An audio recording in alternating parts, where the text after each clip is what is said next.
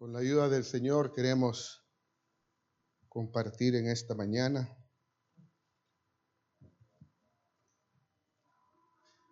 lo que el Señor quiere hablarnos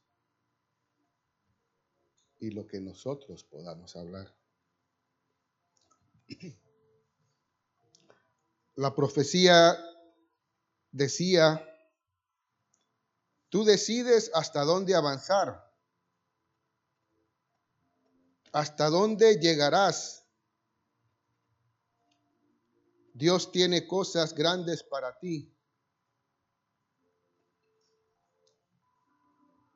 Y creo que en la vida todos queremos mejorar día tras día, ¿o no? ¿O estamos satisfechos como estamos? Yo quiero mejorar, quiero mejorar, quiero aprender y estoy pidiéndole al Señor que me ayude. Y, lo que no sé, pues trato de preguntarlo, porque sí quiero mejorar en, todos los aspectos de mi vida. Pero es, y el Señor nos está invitando a esto. ¿Hasta dónde queremos llegar? ¿Hasta dónde queremos llegar? ¿Hasta dónde queremos aprender? Hasta dónde queremos conocer. Porque si tú y yo nos creemos que ya lo sabemos todo, o que ya lo conocemos todos, y que somos tigres para hacer lo que hacemos, ya fracasamos. Porque en Dios eso no vale para nada. Para nada. Y Dios va a glorificarse en aquellos que no sepan nada. Porque entonces es donde la sabiduría de Él y su vida fluirá. Y este mensaje, hermanos, yo le he puesto como nombre o como título, padecer en la carne para dejar de pecar.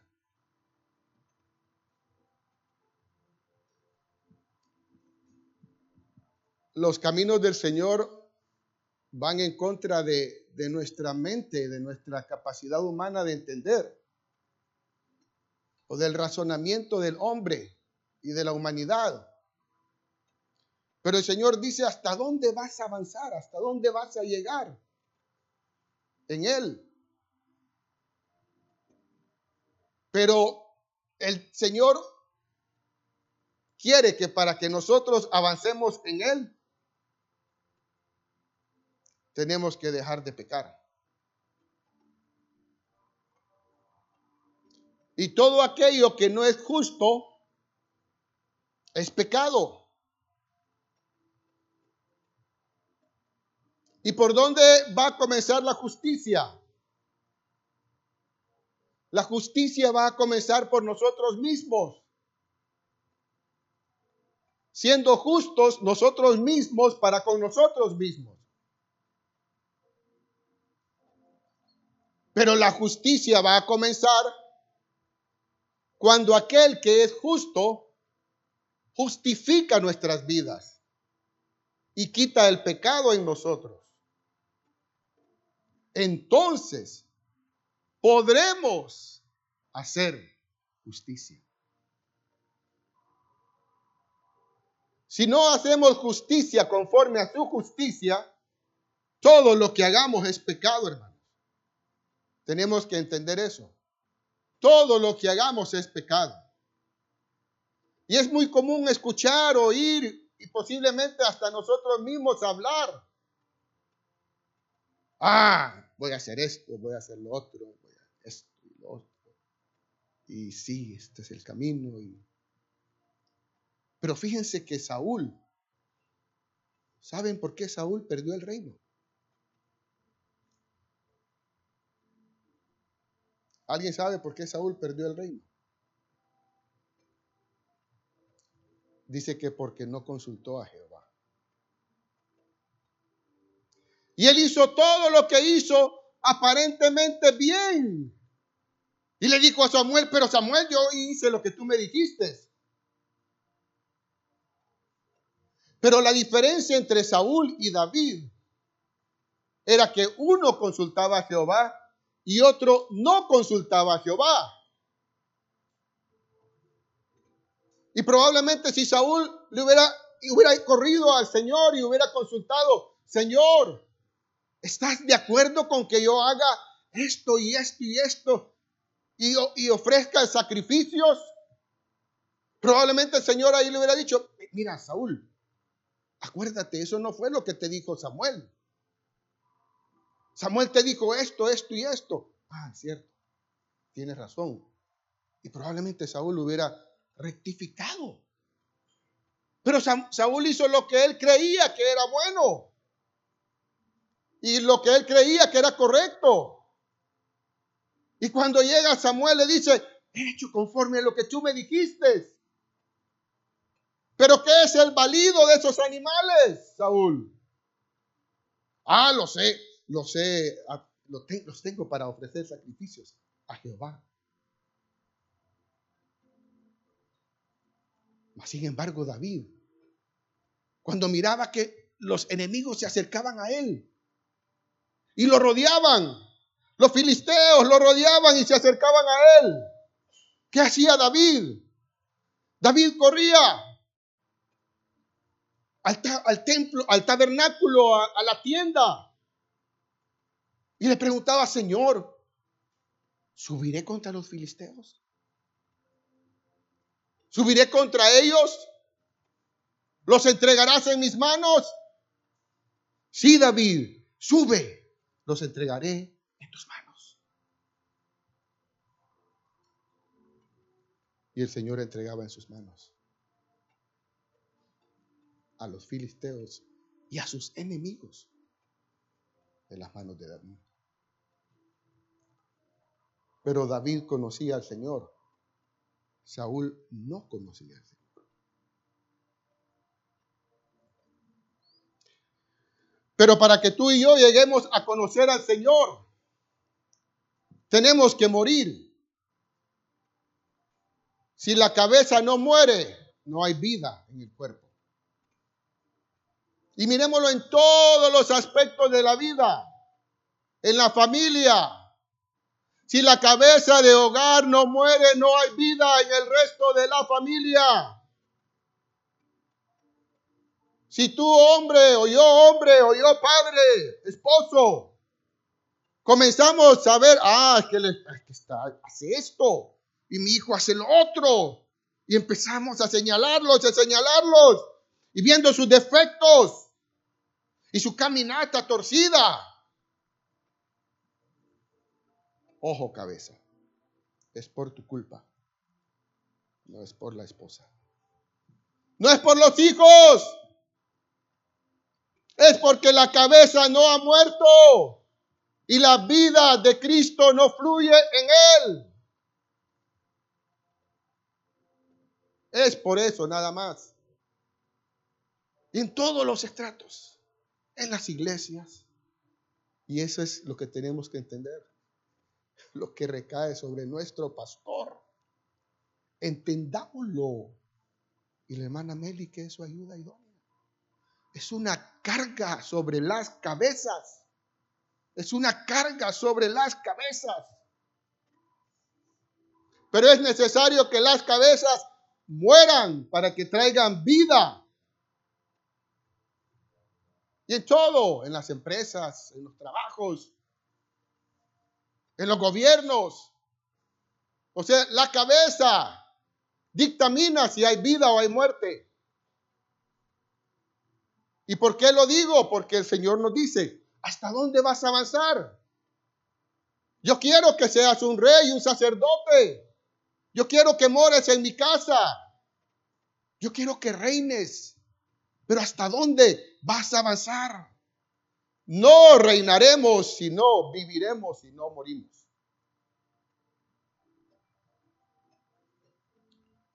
Y el hermano Alberto nos ha estado compartiendo durante todos estos días. Y yo creo que es el mismo mensaje. Si no padecemos en la carne y no morimos, no hay vida. No hay vida. Y es lo que nos dice Pedro en 4.1, 4 del 1 al 2. Puesto que Cristo ha padecido por nosotros en la carne. Cristo comenzó a padecer desde su niñez. Desde que era un niño, él recibía vara.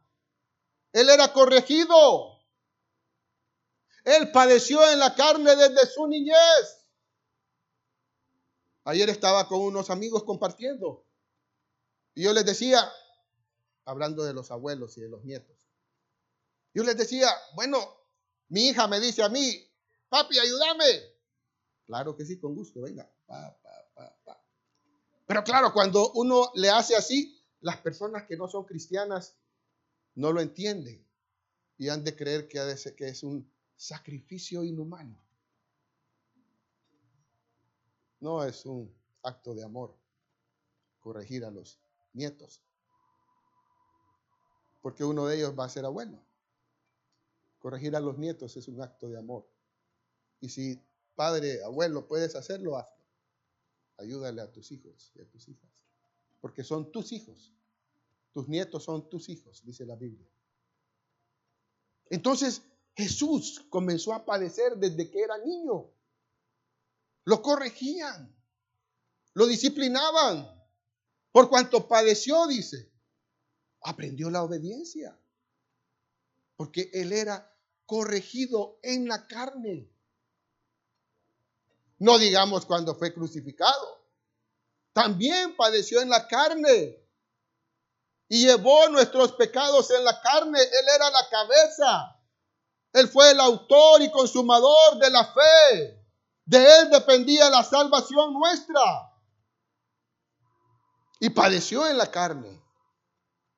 Entonces Pedro nos invita a que nosotros también lo hagamos. Dice, puesto que Cristo ha padecido por nosotros en la carne, vosotros también armados del mismo pensamiento. Tú y yo tenemos que padecer en la carne para dejar de pecar.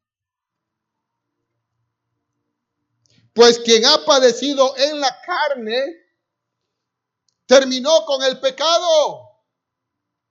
¿Quieres avanzar? ¿Quieres llegar hasta donde Él quiere que llegues? ¿Hasta dónde llegarás? ¿Hasta dónde avanzarás? Porque el que ama la vida la perderá. Ah, hasta ahí no. ¿Estás dispuesto a poner tu vida, tu cuerpo en el como sacrificio vivo en el altar de Jehová para que el Señor trate con tu carne? Con tu carne, con tu cuerpo. Para que la gloria, como dice el verso 12 y 13 del mismo capítulo, amados, no os sorprendáis del fuego de prueba que os ha sobrevenido, como si alguna cosa extraña os aconteciese, sino gozaos por cuanto sois participantes de los padecimientos de Cristo, para que también en la revelación de su gloria os gocéis con gran alegría. La revelación de su gloria será en nosotros, hermanos. Yo quiero compartirles algo. Y por favor, no malinterprete, pero quiero compartirle lo que me padeció, lo que me pasó. Una noche yo llegué a la casa y comencé a ministrar al Señor y a alabarle y a cantarle.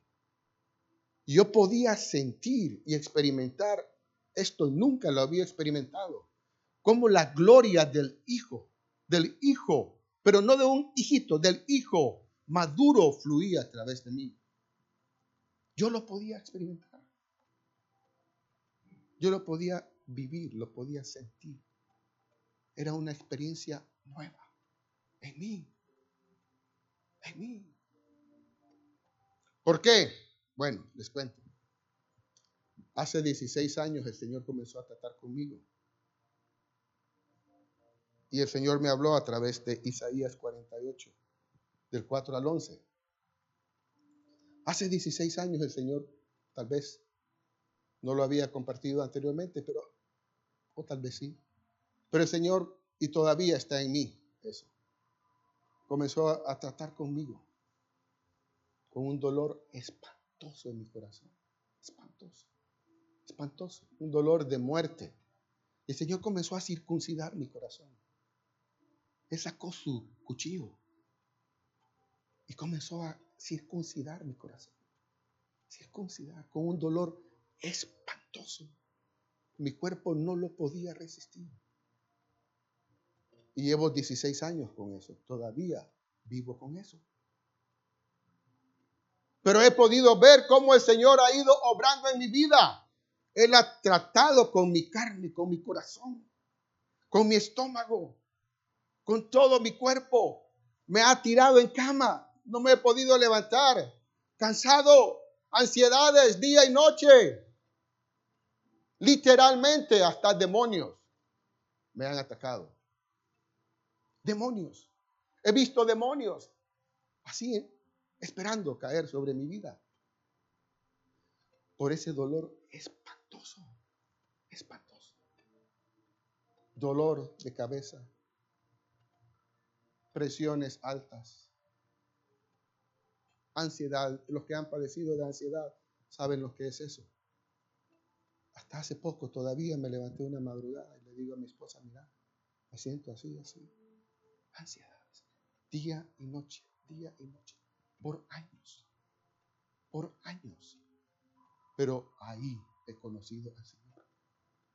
Recuerdo que Tomás pasó una vez por mi oficina y me dijo, el Señor ha puesto eso como un sin que él supiera.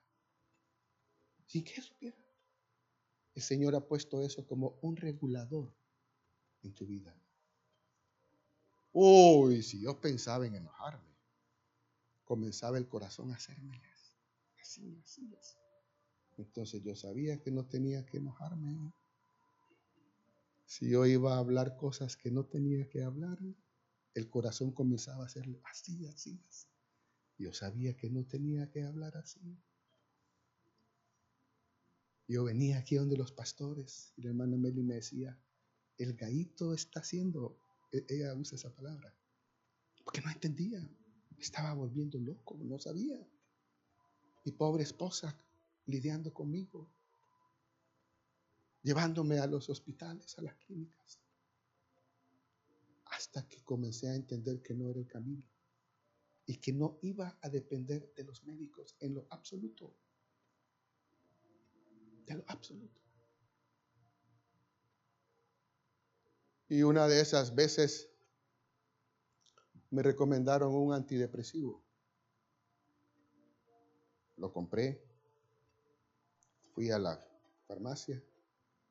La dueña era, es una, era una amiga de nosotros. Y me dijo, Carlos, por estos usos de antidepresivos, me dice, eh, si los manejan mal y los dejan de usar, de una forma brusca, mucha gente se suicida en los Estados Unidos. Me tomé uno y no más. No más. Y buscaba por aquí, y buscaba por allá, y buscaba por allá.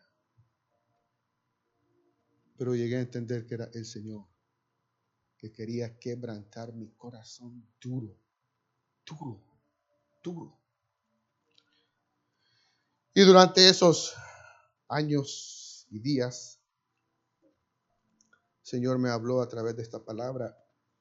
Yo recuerdo que llegué a la casa muy contento y muy feliz, porque el Señor me había hablado. No por lo que estaba pasando, porque Él me había hablado ahí en, esa, en ese tiempo de angustia, de ansiedad, de desesperación, y Él me habló y me dijo, por cuanto conozco que eres duro y barra de hierro tu cerviz y tu frente de bronce. Aquí yo sentí, hermanos, un dolor, una desesperación. Mi frente de bronce, por cuanto conozco que eres duro y barra de hierro tu cerviz y tu frente de bronce. Te lo dije yo hace tiempo antes que sucediera. Te lo advertí para que no dijeras, mi ídolo lo hizo. Mis imágenes de escultura y de fundición mandaron estas cosas. Lo oíste y lo viste todo. ¿Y no lo anunciaréis vosotros? Ahora pues te he hecho oír cosas nuevas y ocultas que tú no sabías. Y eso es cierto, hermano. Yo comencé a conocer al Señor de una forma preciosa y maravillosa. Valía la pena. Recuerdo una madrugada, yo llegué al Señor y le dije, Señor, ya no aguanto. Ya no aguanto. Yo pude sentir cómo pude poner mi cabeza en su pierna. Y el Señor comenzó a consolarme. A consolarme. A consolarme. Su mano sobre mi cabeza me consolaba. No me sacaba, pero me consolaba. Y yo comencé a conocer el amor del Padre. Que era otra de las profecías hoy en la mañana. No hemos conocido el amor del Padre porque no hemos sido disciplinados. Porque no hemos padecido en la carne. Cuando conozcamos, cuando seamos disciplinados en la carne, conoceremos el amor del Padre. Padre, perdónalos porque no saben lo que hacen. Cuando Cristo estaba en la cruz del Calvario, padeciendo en la carne. Y el Padre conmovió los cielos y la tierra al oír la voz de su Hijo. Los cielos fueron conmovidos. La pared del templo fue rasgada porque oyó la voz de angustia de su Hijo cuando estaba padeciendo en la carne. ¿Quieres tú que el Padre oiga tu voz. La oirá cuando padezcas en la carne. Y el Padre se revelará a ti cuando padezcas en la carne y estés muriendo a lo que tú eres. Porque son tiempos de angustia, de desesperación, de aflicción, de quebrantamiento.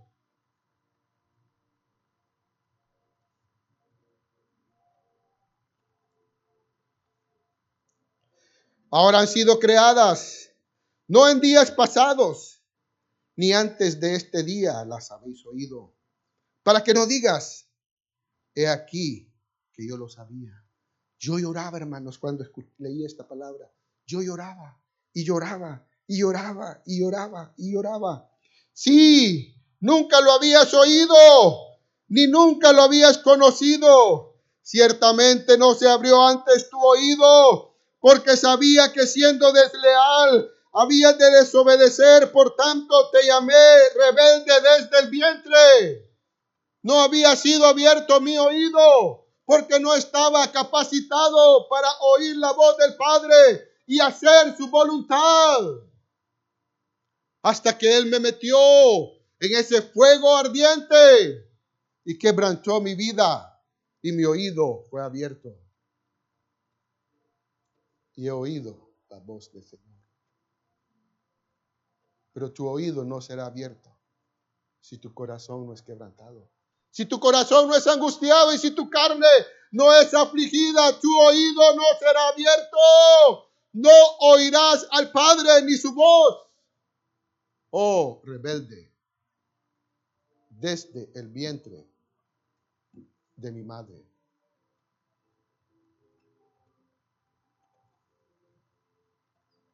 por amor de mi nombre, diferiré mi ira y para alabanza mía la reprimiré para no destruirte. Eso me estaba hablando mi Dios. Y yo lloraba, y yo lloraba, y yo lloraba, porque sí, rebelde desde el vientre de mi madre.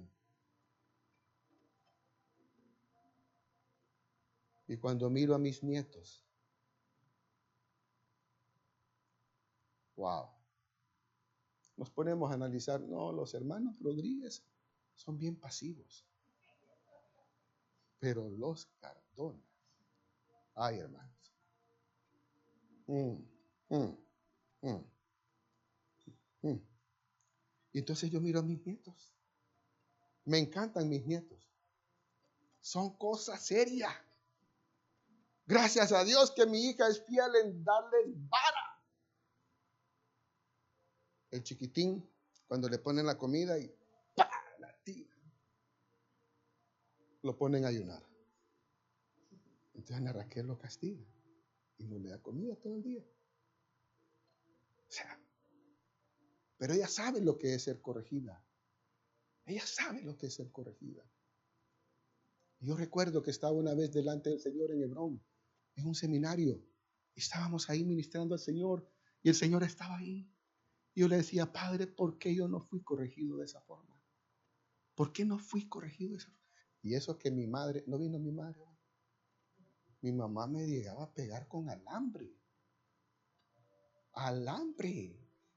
Y después me mandaba al baño que me cayera el agua para que me ardiera más. ¡Qué burro! Es burro. Con alambre. Mi mamá para sonarme la... Me acuerdo una vez, no les voy a decir lo que hizo, pero me sonó la... Me dio una cachetada. Pero es que había hecho algo incorrecto. Imagínense.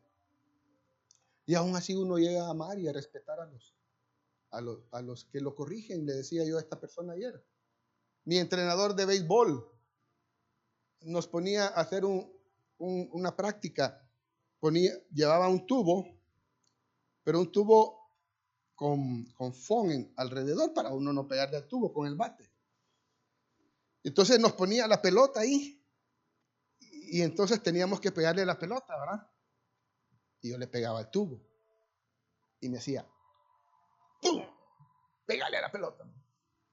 Pero yo recuerdo con tanto cariño eso. Yo recuerdo con tanto cariño a Jorge Cheran, Jorge Alberto Cheran Collins, mi entrenador de béisbol. Me daba duro. Pero yo creo que todavía tengo algunos trofeos ahí de campeón jonronero. O sea, hubo un fruto de la disciplina. Y nos decía, eh, bueno, ahora había, atrás había un rótulo que decía tan, tan sasa.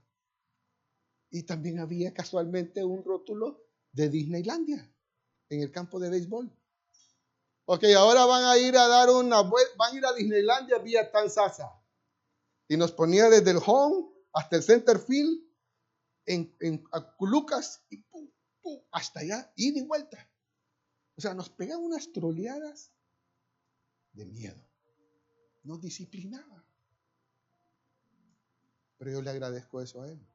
Imagínense, imagínense para llegar a ser un buen beisbolista o para llegar a ser un buen hijo y honrar a los padres.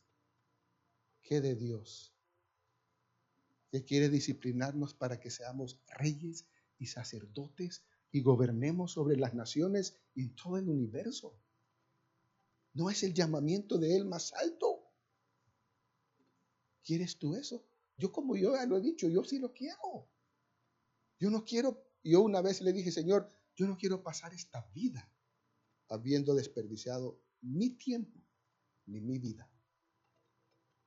Padre, ayúdame. Ayúdame. Los cielos se abrirán sobre tu vida, hermanos. Los cielos se abrirán sobre tu vida. Por amor de mi nombre, diferiré mi ira y para alabanza mía la reprimiré para no destruirte. He aquí, te he purificado. Otro de, los, de las palabras proféticas. Hermana Berenice. El clamor de la hermana Berenice era, purifícanos, purifícanos, Señor, purifícanos. Entonces el Señor va a venir y nos va a lavar con agua y jabón. No, va a tomar nuestro cuerpo y nuestra carne y lo va a meter en angustias para purificarnos. Es la única forma. No hay otro camino. No hay otro camino. ¿Quieres tú ser purificado? Padecerás en la carne. Padecerás en la. He aquí te he purificado y no como a plata. Te he escogido en horno de aflicción. Oh, hermano, la aflicción es horrible. Es espantosa. Es deprimente. Trae depresión y angustia y tristeza. Por mí, por amor de mí mismo lo haré, dice el Señor. No por ustedes. Y como les digo, yo lloraba cuando leía esto. No por ti, lo haré por amor de mí mismo. No por ustedes, por amor a Él, Él lo va a hacer. Lo haré para que no sea amancillado mi nombre. Ah, cristiano. ¿Cristiano? ¿Cristiano? ¿Cristiano? ¿Cuánto hemos amancillado su nombre? ¿Cristiano? ¿Cristiano? ¿Ah? ¿Eres cristiano? ¿Cuánto hemos amancillado su nombre? Pero lo va a hacer por amor a Él mismo. ¿Estás dispuesto? ¿Quieres pagar un precio? ¿Quieres? Parecerte a tu Dios?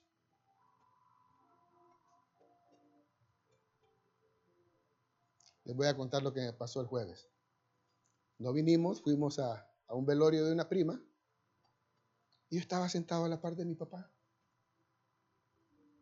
Y se acercó una señora, tal vez Vilma los conozca, de San Francisco, porque ellas son de San Francisco.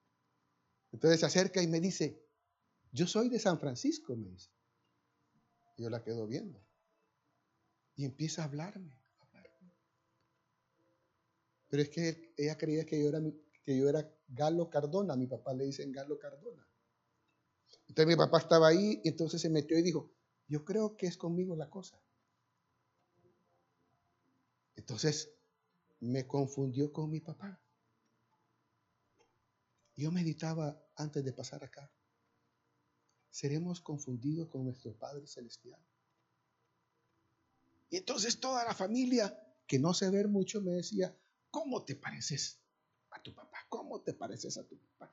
Tus ademanes, lo que haces, y empezaron a decir.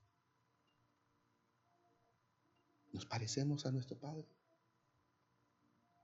¿O amancillamos su nombre? ¿Con lo que hacemos? ¿Con lo que decimos? ¿Con lo que hablamos? Con nuestras actitudes, amancillamos su nombre. Pero él dice, por amor a mí mismo, te voy a meter al horno de fuego. Por amor a mí mismo te voy a purificar para que mi nombre no sea mancillado en la tierra. Para que la gente no diga, ¿y es cristiano? Y es cristiano. Y para que nuestra vida hable por sí misma. Por sí misma. Él lo va a hacer. Ahora la pregunta es, ¿quieres tú? Tú decides. Tú decides renuevo. Tú decides renuevo. ¿O quieres seguir amancillando su nombre? Tú decides si avanzas o no avanzas. Pero tienes, si dices que sí, padecerás en la carne. Si dices que no, continuarás igual. No hay problema. No hay problema. En este camino nadie obliga a nadie. No hay problema pero recibirás lo que has querido. Y punto. Llegarás hasta donde tú quieras llegar. Y punto. Amén. No hay ascensos. Te quedas donde tú decides quedarte. Ah, qué, aburrido. Para mí es aburrido. Yo sí quiero seguir escalando en Dios. Yo sí quiero seguir escalando en Dios. Eso me da vida. Me da vida. Y la vida de Dios es así, hermanos. Dice que su gloria. Vamos de gloria en gloria, en gloria, en gloria, en gloria. Pero tienes que morir. Y la revelación de Él vendrá día tras día, día tras día. Y haremos cosas que la mente humana no la haría. No la haría. Y mi honra no la daré a otro.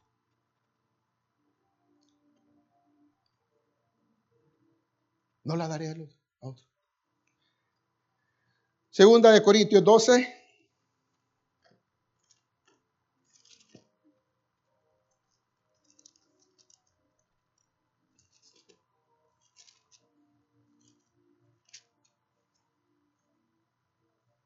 Del 1 al 10.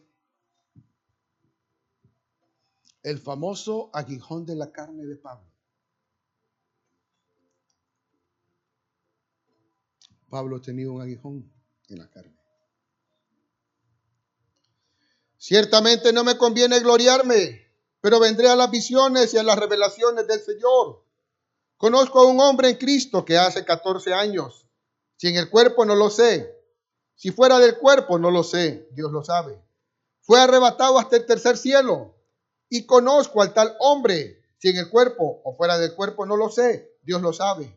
Que fue arrebatado al paraíso donde oyó palabras inefables que no les no le es dado al hombre expresar. Imagínense, Pablo comenzó a vivir sobre la tierra con los cielos abiertos. Él fue arrebatado al tercer cielo. Él vivía en la tierra con los cielos abiertos. Jesús dijo, donde yo estoy, vosotros podéis estar. O sea, Jesús vivía viendo al Padre en la tierra con los cielos abiertos. Imagínense. Pero luego vamos a ver qué había en Pablo para que no, lo, no se exaltase. ¿Qué había en él? Había un aguijón en la carne. Se cree, se cree que eran sus ojos. Pablo no miraba bien. Había un aguijón en su carne que lo abofeteaba. Pero, qué vida, qué vida fluía a través de Pablo la gloria de Dios y los cielos abiertos, viendo al Padre sobre la tierra.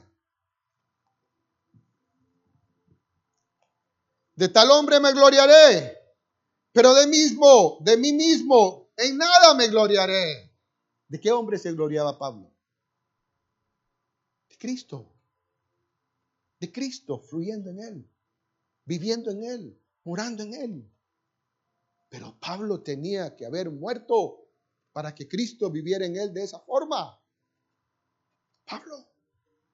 De tal hombre me gloriaré, pero de mí mismo en nada me gloriaré, sino en mis debilidades. Sin embargo, si quisiera gloriarme, no sería insensato, porque diría la verdad. Pero lo dejo para que nadie piense de mí más de lo que en mí ve oye de mí. Y para que la grandeza de las revelaciones no me exaltase desmedidamente, me fue dado un aguijón en mi carne. Un mensajero de Satanás que me abofeté para que no me enaltezca sobremanera. Imagínense, Pablo, en medio de su aflicción, le dice al Señor tres veces, le he pedido al Señor que me lo quite. Pero Él me ha dicho, yo me glorificaré en tus debilidades. Pero qué encuentros con Dios, qué gloria, cielos abiertos, respaldándolo a Él en lo que hablaba, en lo que decía. Eran los cielos respaldando a Pablo, hermanos. Nada más y nada menos. Los cielos, el universo mismo respaldaba a Pablo. Y Pablo caminaba sobre la tierra y los cielos estaban abiertos sobre él. Qué gloria. Qué relación. Qué visiones celestiales. Uf. Qué belleza, hermanos. Qué belleza. Uf.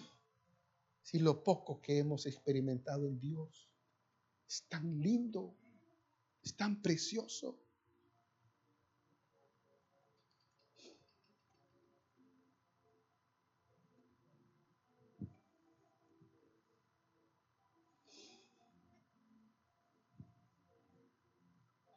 Respecto a lo cual tres veces he rogado al Señor que lo quite de mí, me ha dicho, bástate mi gracia, porque mi poder se perfecciona en la debilidad. Por tanto, de buena gana me gloriaré, más bien en mis debilidades, para que repose sobre mí el poder de Cristo. El pastor me dijo, ¿podrías compartir el domingo? Yo al pastor nunca le he dicho que no, aunque no tenga nada. Es más, no tenía nada. Hasta hoy en la madrugada el Señor me dio este mensaje. No tenía nada. Nada. Pero el padre llegó ahí, estaba con él. La madrugada. Una de la mañana, el Señor estaba ahí. Yo podía estar con mi Dios, con mi Padre. Y el mensaje vino.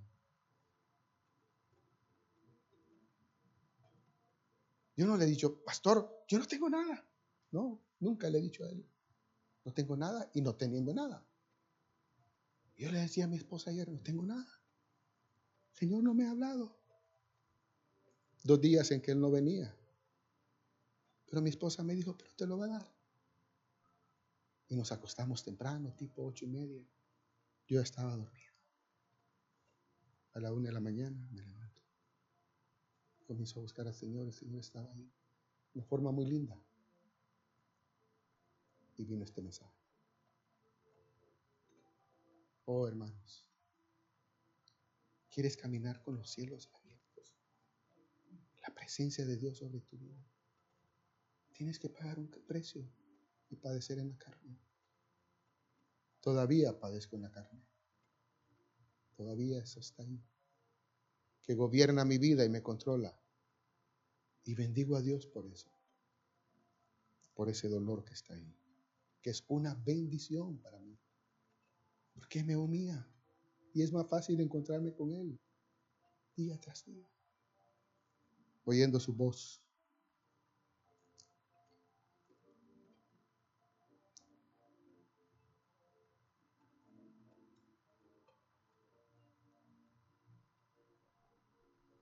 Ya vamos a terminar. Quiero, quiero comentarles algo más muy lindo. Cuando Dios nos abre los oídos, oímos, es más fácil oír. Uh, y es rico, es delicioso oír la voz del Señor. Es delicioso. Y algo que, de, de varias cosas que el Señor me ha hablado, algo que me ha encantado. Hace poco en la mañana, en la madrugada, buscando al Señor, hay tantas cosas de la harina, de esto y de lo que va a pasar y tantas cosas que se dicen, ¿verdad? Yo me, me levanté esa madrugada y el Señor no estaba ahí en la oración. Y, y fui y comencé a cantarle al Señor, Me fui a la cama, me acosté y comencé a, para los que saben, comencé a pensar en las rutas propias de la panadería. Y ahí el Señor cayó. Yo comencé a llorar.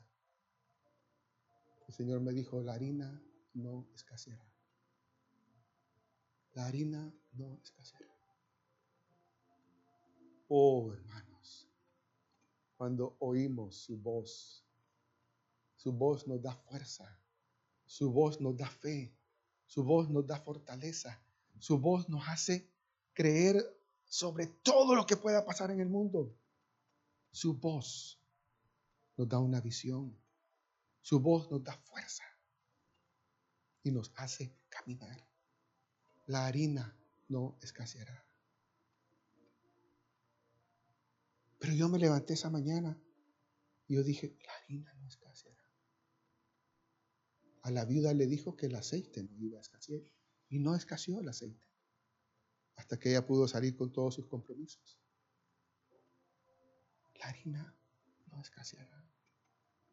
No sé qué va a pasar. Solo creo a lo que él me dijo. La harina no escaseará.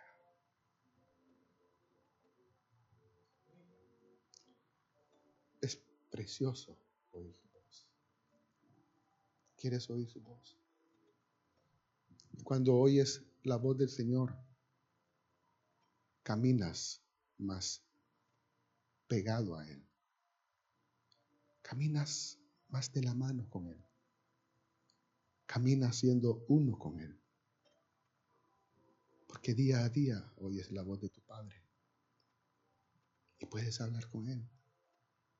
Y Él hablarte a ti. Con confianza. Oh hermanos, tantas cosas que están pasando. Tantas cosas. Milagros. Milagros. Uh, milagros.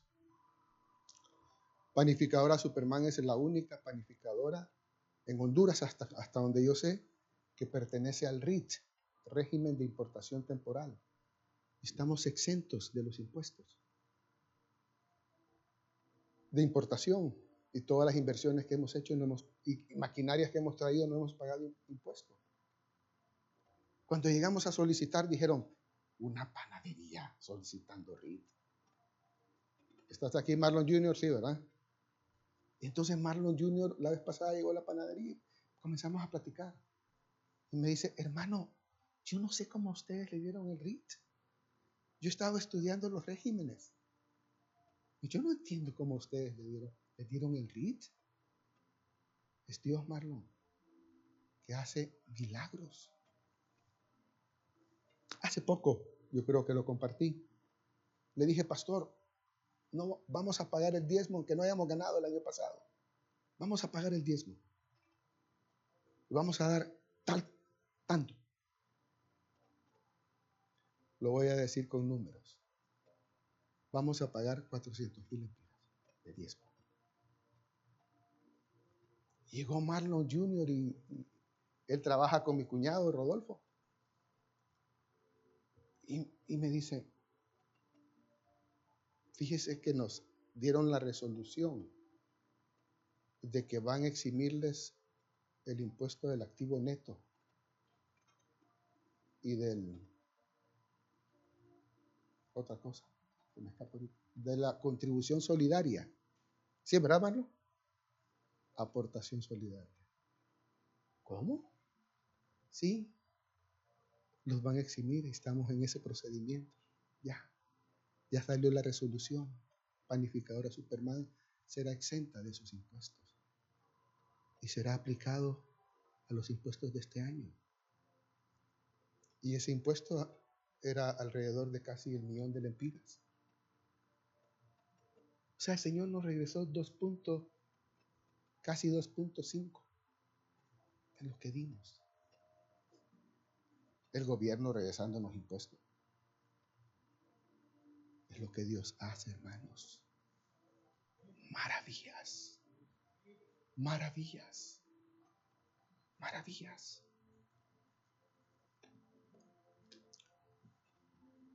Estamos por aperturar otro proyecto. Eh, queremos comprar una propiedad que está enfrente de la panadería y hablamos con el dueño, le dijimos, ah, pero antes yo había hablado con, doña Claudia, que es la financiera, y le digo, mire, en esta negociación yo no le voy a dar 500 mil 500 mil empiras de enganche que le dimos a otro señor de esta propiedad. En esta negociación yo solo quiero dar 100 mil empiras. Y tener seis meses para poder el banco nos dé el dinero. Pues llega el Señor y empezamos a hablar. Don fulano, ya mandé a medir, ya hice avalúo, llegó el, el ingeniero con topografía y su propiedad no mide 2.440 varas. Su propiedad mide 200 y, 2.200 y algo. Y me dice, mm, voy a medir. Yo voy a medir. Ah, está bien, mida. Mañana mido. Claro, esa diferencia son casi 800 mil empiras en varas. Pero mientras estábamos hablando, yo le dije, yo le dije mire, don fulano, eso no, no debe de intervenir en la negociación. Siempre queremos comprar la propiedad. Está bien, don Carlos. No se estrese, me dice. Deme unos 100 mil empiras, me dice. De enganche. Y tengo contrato con el muchacho porque yo, yo alquilo la cancha, es la canchita de enfrente. Yo alquilo la cancha y tengo contrato con él hasta noviembre. Julio, agosto, septiembre, octubre, noviembre. Cinco meses. Nosotros habíamos pedido seis. Hermanos, todo perfecto. Porque Dios es un Dios de milagros. Perfecto. Yo le había dicho al pastor, pero no, le estoy contando al pastor, fue un éxito la primera etapa. Y el pastor está, vamos a orar, vamos a orar. Y no le había contado que había sido un éxito la primera etapa.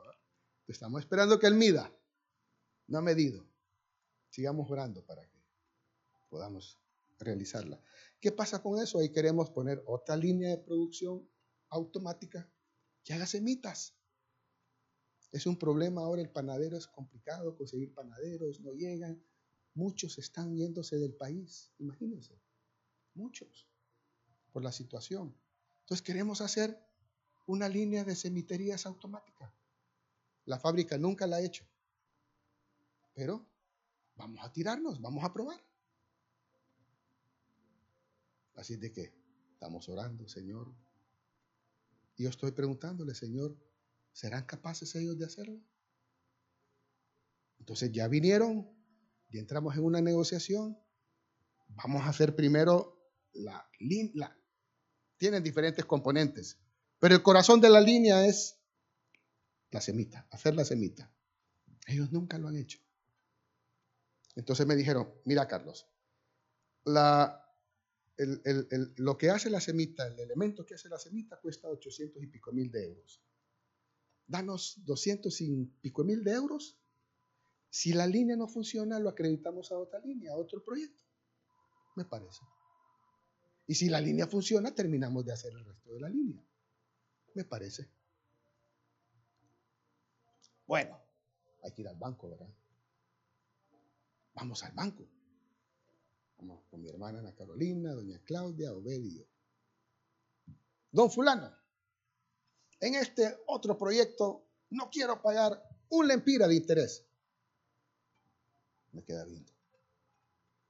Pero eso nosotros no podemos permitirlo porque estamos regulados bajo la banca y no sé qué. Pero no quiero pagar un lempira de interés, le digo, porque ya aprendí del proyecto primero, estamos pagando mucho interés sin recibir nada. Bueno, eso no se puede, pero vamos a hacer esto, esto y esto. La cosa es que si el proyecto durase dos o tres años, no va a haber desembolso para nada.